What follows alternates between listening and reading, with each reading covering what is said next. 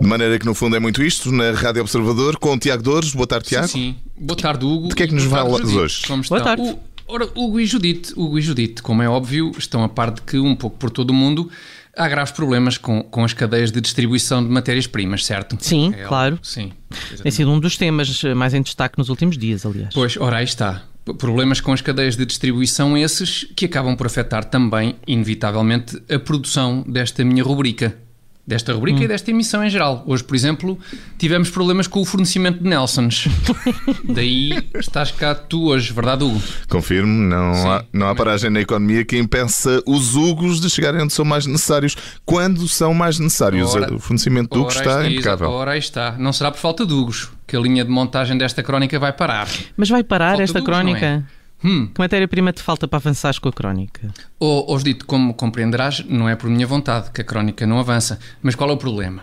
O problema é que o xiste, o xiste, eh, que é uma das matérias-primas essenciais na feitura desta rubrica, vem todo ele, o xiste, vem todo ele da China. É sério, Tiago? Da China, exatamente. Não sabia que as grandes reservas mundiais de xiste estavam na China. Pensava, Na China, sim. pensava que eles tinham era mais uh, facécia. Não, não, é xiste, é xiste. Quase todo o xiste de que tens a oportunidade de desfrutar no teu dia a dia, na imprensa escrita ou na imprensa falada, vem da China. Hum.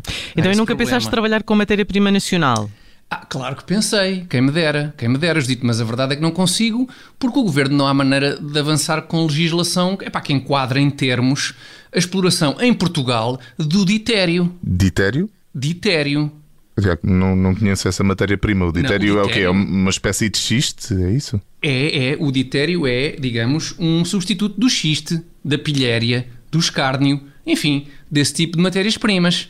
Aliás, são tudo elementos que estão ao lado uns dos outros na tabela periódica. Sim, sim. Se bem se recordam das aulas de Físico-Química do nono ano, estou certo que sim. Como é óbvio, como é óbvio. Não é? Já agora uma curiosidade, Tiago. Como é que consegues trabalhar o xiste que vem da China? Pois, isto não, não é fácil. Não é fácil. Enfim, não quero estar para aqui a queixar-me, mas, Mas tem os seus desafios. Não, exatamente, mas tem, não, é que tem os seus desafios.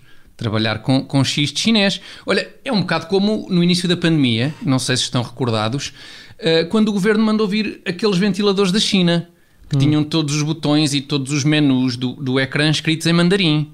Também ninguém sabia trabalhar com aquilo. Claro, Tiago, não se consegue É mais ou trabalhar com material assim. Tens de traduzir Claro. tudo primeiro, não é? Sim, ou, sim, ou traduzes, ou, ou a menos que vás experimentando as várias opções até perceberes o que funciona. Que ainda é a solução mais prática, na minha opinião. Quer dizer, ir testando opções é uma solução que funciona melhor com os ventiladores chineses do que com o xiste. Ok. Também ele vindo da China.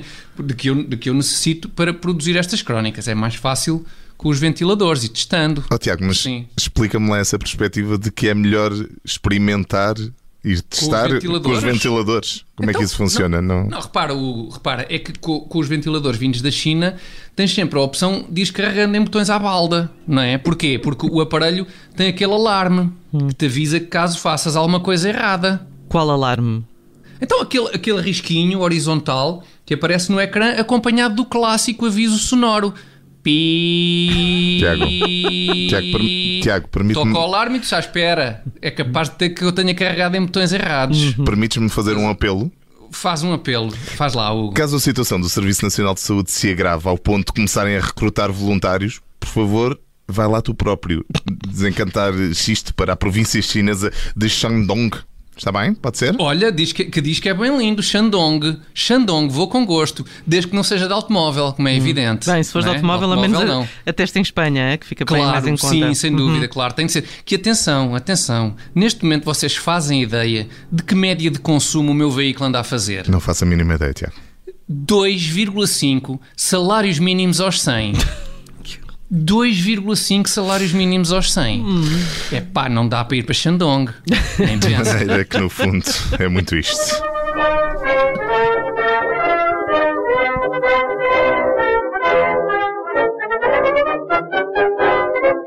Rádio Observador.